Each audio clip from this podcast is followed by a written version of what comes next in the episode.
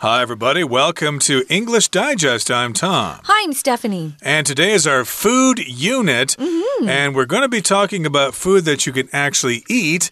But we're also going to be talking about utensils that you can eat as well. That seems to be kind of uh, weird, unusual, that you would eat your fork and your knife and your spoon and your cup and your bowl and stuff like that. But I guess there are some trends that suggest that in the future, to be better to the environment, we're going to have some of these utensils that you can eat. And specifically, we're going to be talking about a cup that has been developed in Czechia or the Czech Republic. And maybe you could use that for drinks after you finish your coffee. Then you can chop down the cup as well. Yeah, I'm not very excited about eating a cup I just drank out of. I'm not sure how well it would hold the liquid either. You might. Uh, have a time clock on it, meaning you can't leave the li liquid in there forever, all day, you know, just having a, su a sip every hour. Um, I do see that they're, they encourage you not to wait too long before drinking all of it. But it's interesting. Um, our title is Don't Throw Out Your Cup. Now you can eat it. We're going to talk about a pretty cool invention that uh, a couple of entrepreneurs invented a disposable edible cup. Let's get started. We'll read through our lesson first.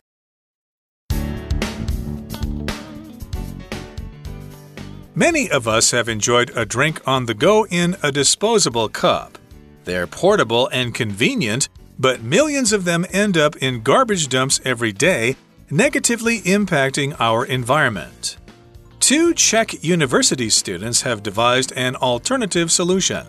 Entrepreneurs Zuzana Zivrova and Miroslav Mironsuk realized edible cups might motivate people to minimize environmental waste. These have similar utility to an ice cream cone. Consumers can drink the liquid and then eat the container.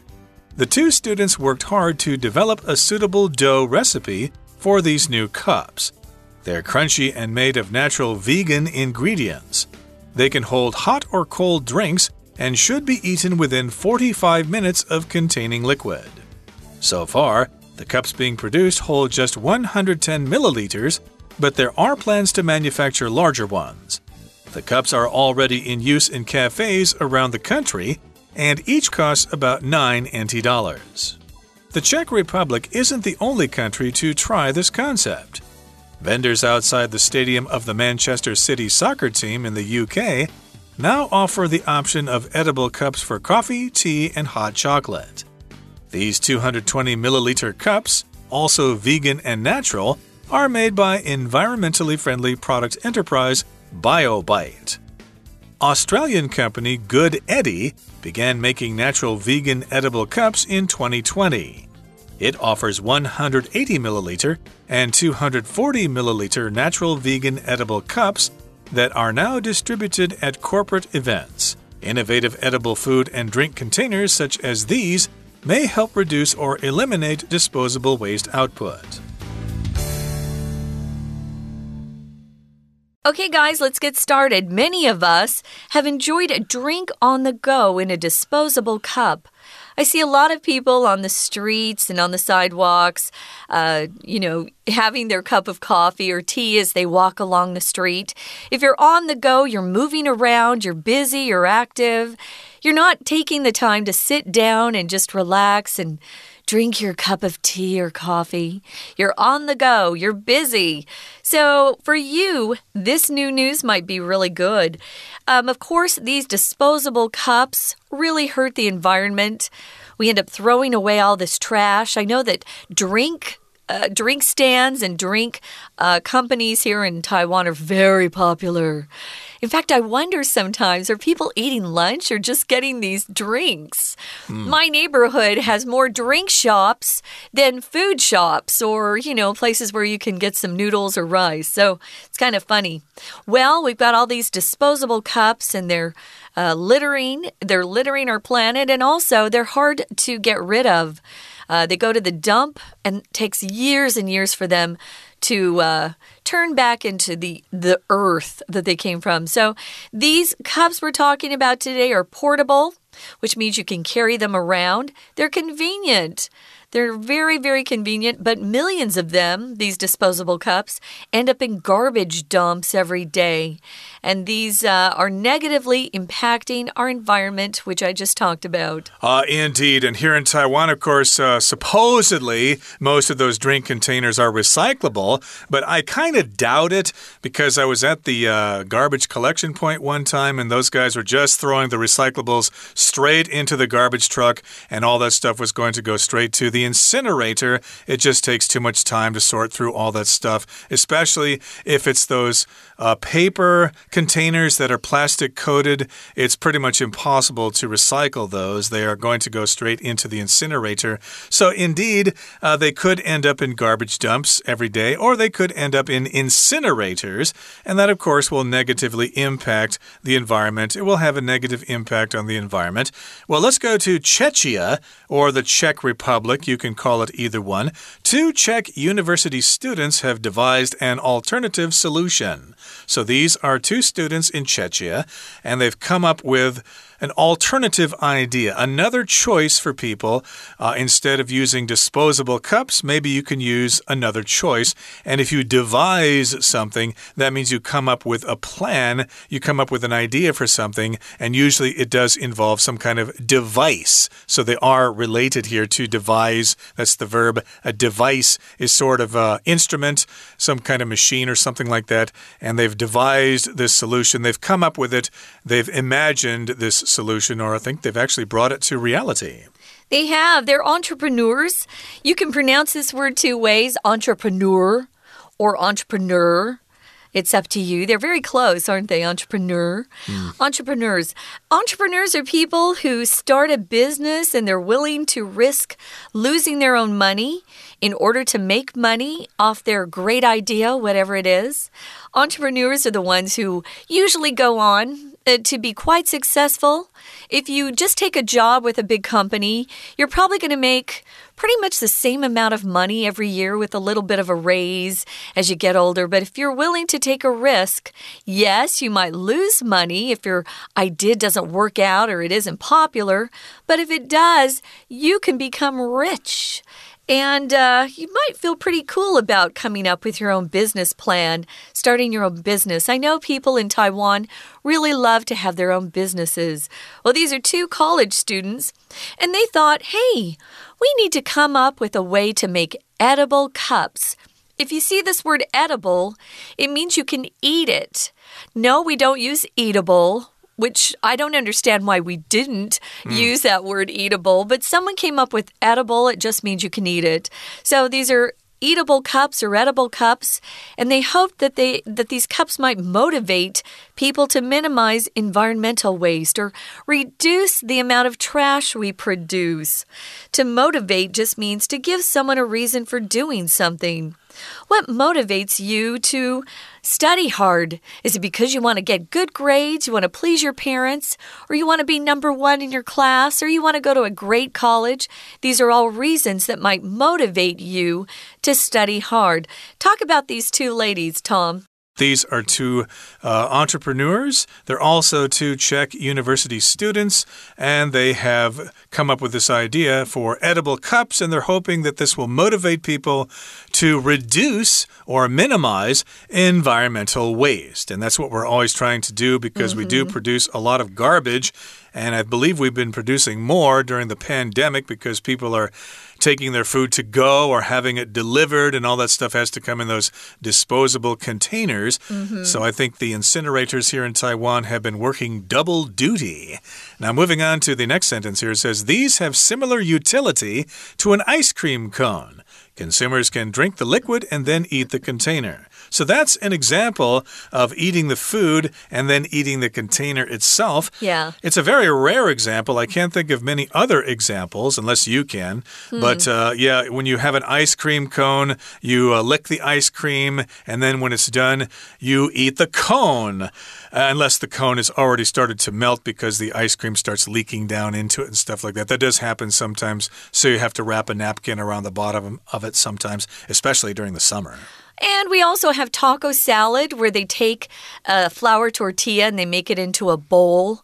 But usually you still have to have a container that holds that mm -hmm. because things get wet as the the ice cream cone demonstrates that ice cream when it melts it makes the cone wet and then it starts leaking yeah so it's really kind of a fun idea. Now, utility, sometimes we use this word to talk about our electricity and our water. We use that in a plural form, utilities. But here it's now non count, and it's just meaning uh, the quality or state of being useful. So it's very, it's got a lot of utility to it, you could say. Uh, you could say some experts question the utility or usefulness, you could substitute that words, of a procedure. Or a plan without much practical utility usually fails. But as I said, we often use this in the plural form to talk about our electric, our electricity, our water, our gas, things like that. Those are our utilities. And a consumer is someone who consumes something, eats it, uses it until it's gone. Well, these guys can drink the liquid and then eat the container. A container can be anything like a box or some sort of bowl, something that holds something else is a container. It can be really big, it can be small, lots of different sizes. Uh, we've got jars, we've got cartons. All of these are considered containers. And you've got container vessels that go into Kaohsiung and Keelung harbors, mm. sending Taiwan's products all over the world on container vessels in those containers. The things that are long and rectangular and hold lots of stuff inside them. And go on ships. Yeah. Go on ships indeed. Mm. And we'll continue talking about these two entrepreneurs' idea in just a couple of seconds, but right now we're going to take a break and listen to our Chinese teacher. 听众朋友，大家好，我是安娜。我们今天要很高兴的来跟大家介绍一种新的环保的杯子。什么叫做环保杯啊？我们不是都有很多纸杯吗？没错，除了纸杯之外，其实还有另外一种可以吃的杯子，诶，也就是有点像是冰淇淋，我们在吃完之后还把那个冰淇淋的杯子整个吃掉一样。好，为什么会这样子呢？当然，因为现在这个垃圾很多啦。我们其实就算是用纸杯子，感觉上比较环保，但是很多的免洗杯到最后还是进了垃圾堆啊。所以，我们今天这篇文章是一个综合测验刻漏字的文章。我们就先来看一下第一格。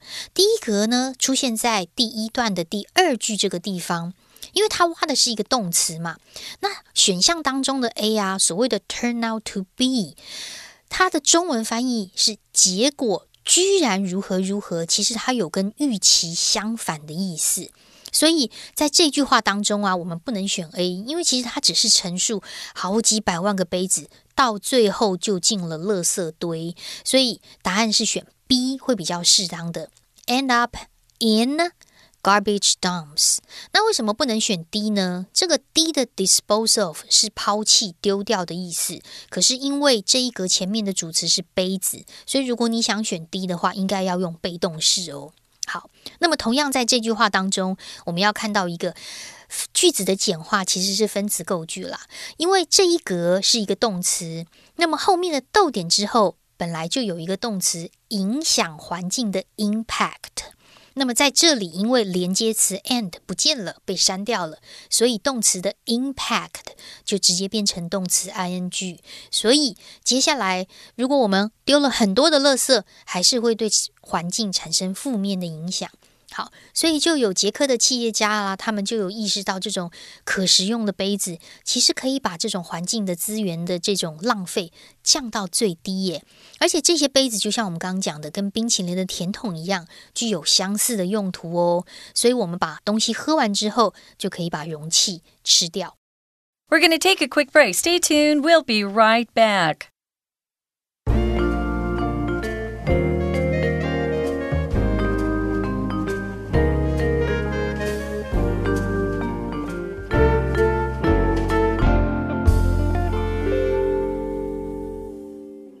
Hi, guys, welcome back. It's our food unit, but this time we're not talking about the food that we're used to seeing. This is a container that you can actually eat, it's edible. Um, two really smart college students came up with a way to make an edible cup or a disposable cup. that didn't have to add to the amount of trash we take to the dump. We have so much trash every day. Even I look around my apartment, I think, wow, there's just me and I make so much garbage. Hmm. What am I doing? So, yeah, we need to cut down on our waste. Um, it's uh, making some countries very dirty, and it's also polluting our air as we burn some of this this garbage up. I think Taiwan burns a lot of their garbage, don't they? I suspect so. I don't know for sure, but I think a lot of stuff that's supposedly supposed to be recycled doesn't actually get recycled, although I'm sure a lot does. I did a study on recycling Oh, when? I was with Kodak. And although they encourage us to always recycle and, you know, put things in the right bins, they can't even use 20% of what we're recycling. What we think is getting recycled, it goes all into the trash. Yep, I suspect that's what's happening. Yeah. But uh, we have some people in Czechia here who are trying to make a difference. And of course, they have uh, come up with this idea for Yeah. Edible cups. And remember, uh, they're trying to make something similar to an ice cream cone. You're a consumer, you can eat the ice cream and then eat the cone. And in the same way, you can have a drink and then you can eat the container. And the two students worked hard to develop a suitable dough recipe for these new cups. Before you actually bake something, you need, you need to make dough, which is a combination of what? Flour and water and maybe yeast and some other Butter, ingredients. Butter. yeah. Maybe some sugar in there Sugar, too, baking yeah, soda sure. or whatever, and you uh, kind of you know roll it around with your hands, and you've got this dough. That's called kneading. K N E A D, as Yep. you push that dough around. That's right. You see people doing that when they're making, um, you know, dopey uh, or uh, skins for uh, jiaozi, Yeah, things like or that, bread. Uh, or bread or whatever. Sure. And they're crunchy.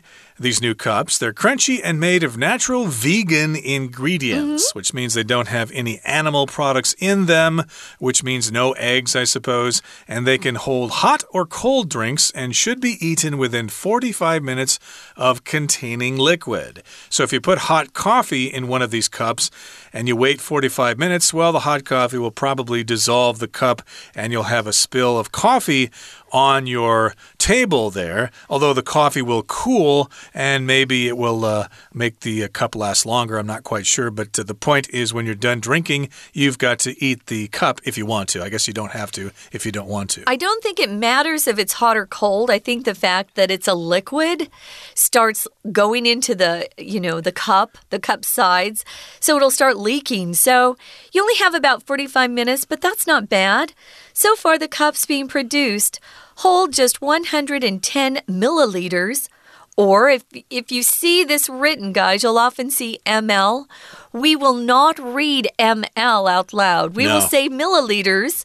Or cm will see centimeters because it's not hard for us to say. Right. So when you see those, try practicing uh, saying the whole word and not just the initials of that word, ml. Get used to saying milliliters. Um, but there are plans to manufacture larger cups in the future that maybe the time will extend that you can actually have liquid in your cup. Uh, I'm sure they're trying to work on that too, extending the time from 45 minutes to maybe a little longer. How much do each one of these cups cost? They cost $9, 9 NT dollars each. They're The not equivalent, cheap, yeah. but you know what? Uh, you're helping uh, save the planet, so that's a good thing. And it might even actually be a crunchy snack, too. Yeah. Indeed. So the cups are already in use in cafes around Czechia. And again, as you said, they cost about 9 NT dollars in local currency. Now, the Czech Republic isn't the only country to try this concept. They're not the only ones who are doing this. Of course, people around the world have come up with similar ideas. Let's go to the UK now, the United Kingdom. In England, there in Manchester City, vendors outside the stadium of the Manchester City soccer team in the UK now offer the option of edible cups for coffee, tea, and hot chocolate. So if you go see Manchester City play a game against somebody like uh, I don't I don't know Chelsea or Arsenal or something like that, then you want to watch the game drinking some coffee, tea, or hot chocolate. Well, you've got the choice. You've got the option of an edible cup. You might want to try it. Hmm, I think I'll have a spot of tea with an edible cup. It ought to be very fine indeed to watch a good game of football this fine Saturday afternoon. If you have the option, you have the opportunity or the ability to choose something or to choose between two or more things. You might have the option of staying home or going on vacation during the break, or maybe you have the option of taking uh, some extra classes at night and learning something new, or just relaxing at night and staying home. So we all have options or choices. Choice is another word you can use there. Uh, you could say, given the choice or given the option, I'd rather stay home tonight. It's raining. So we use that a, a, lot. So they've got the option of edible cups for coffee, tea, and hot chocolate right there. If you're a fan of soccer, I am not, but a lot of people are, I know. These 220 milliliter cups also vegan and natural, are made by environmentally friendly product enterprise BioBite. So, this is a company that's already in existence. Their cups are a lot bigger, um, they're also vegan and natural, and you might give them a try to see how they taste. Yep, that's one option. Now let's go way down under to mm. Australia. The Australian company Good-Edi began making natural vegan edible cups in 2020. Mm. So, Good-Edi, I'm basing that pronunciation on the term edible. Mm -hmm. I think that's probably where they right. got this word, something that's good to eat, Good-Edi. They began their natural vegan edible cups a couple of years ago in 2020, and it offers 180 milliliter and 240 milliliter natural vegan edible cups that are now distributed at corporate events. So if you distribute something, you just move them around to different parts of a particular area. Uh, a distributor, of course, is a company that uh, specializes in that. So, of course, if you import, say, Coca Cola into Taiwan or something like that, or some kind of a drink, then you need to distribute it to different parts of the country so people can buy it locally and conveniently. And in this particular case, these cups are distributed or spread out to different corporate events. So I guess if you're in a corporation and you're having some kind of a event someplace, mm -hmm. maybe a product launch or something like that, or an exhibition or whatever, then those cups will be available at those locations. I guess they're not uh, available to regular folks in convenience stores. I think it's a great way to advertise, though. They're getting a lot of people at these corporate events who are willing to pay more money for cups, let's be honest. Corporations have more money than uh, just the average Joe or Jane who goes into a, a convenience store.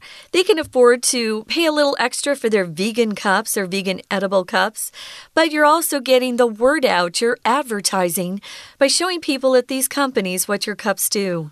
Innovative edible food and drink containers such as these may help reduce or eliminate disposable waste output. That's really our goal.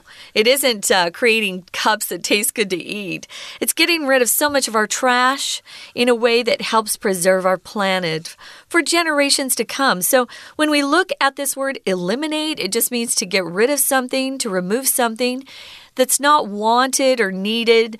Uh, we typically will just say get rid of. I need to eliminate some trash. I would say I need to get rid of something before I'd say eliminate. It's a little more formal, but it means the same thing as to get rid of something. Maybe your body naturally eliminates waste products. We go to the bathroom every day. Our body's getting rid of waste products. It's eliminating waste products. And companies always have a lot of trash and garbage that they have to eliminate. Uh, hopefully, your company's not planning on eliminating any jobs anytime soon, which means they're laying off people or firing people because the economy is bad. Mm, indeed. And of course, output is just something you produce, uh, whether you're making it in a factory or a person is working hard to produce something that is output.